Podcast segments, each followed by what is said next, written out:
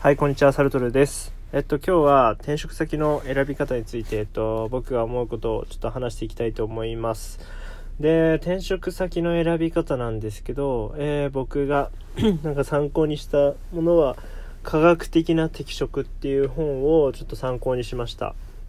で、一応これ、あの、転職とかね、職選びとか、そういったものに精通してるもので、かなり、えっと、論文とかを参照にしていて参考になると思うんで、まあ、気になる人は科学的な適職調べてみてください。はい。で、主にそのどういったものが人間を最大的、最大、ん？幸福度を最大にするのかっていうことが書いてあります。で、僕はそれを読んで、ちょっと今回ね、転職先を選ぼうと思ったんですけど、まあ大変その、難しいのかなと。科学的な適職の本通りに転職を進めることは難しいなと感じたので、えっと、何ですか？まあ僕なりの軸をね、作って転職先を今、うんと選んでる最中です。で、選んでる最中ってこともあって、そのみんなが言う、もう転職し終わった後に言う、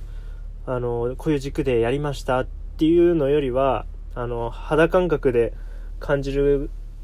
ことを話せると思うので、実際に転職する人にかなり役に立つんじゃないかなって思います。どうしてもね、その、何かをやり遂げた後のお話っていうのは、自分自身の願望だったりだとか入りやすかったりだとか、あの、何ですか？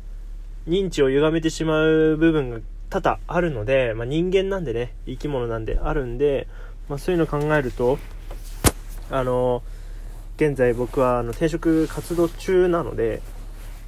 今から転職考えてる人にとっては参考になる話だと思います。ちなみに科学的な転職で、あ、適職で言われているのは、裁量権があるかとか、そういったものが紹介されてますね。確か7つぐらいだったかな。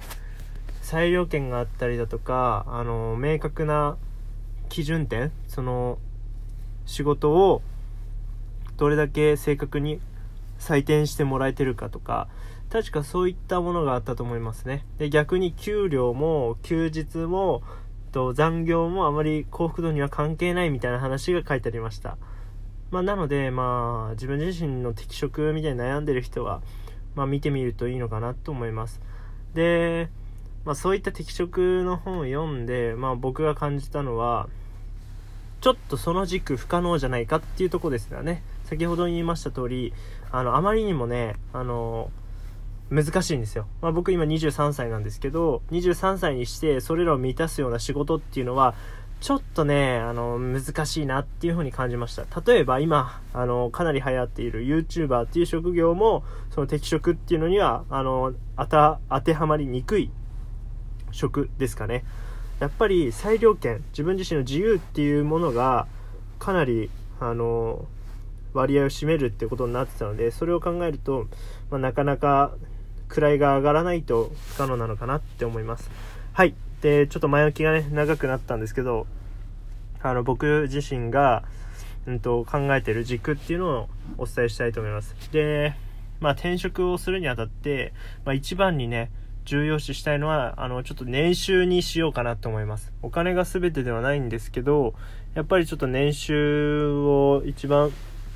重要視して、で、年収で重要視して、年収を高めてから、そこから自分自身の好きな職だったりだとか、そういうのに挑戦したいなって思いました。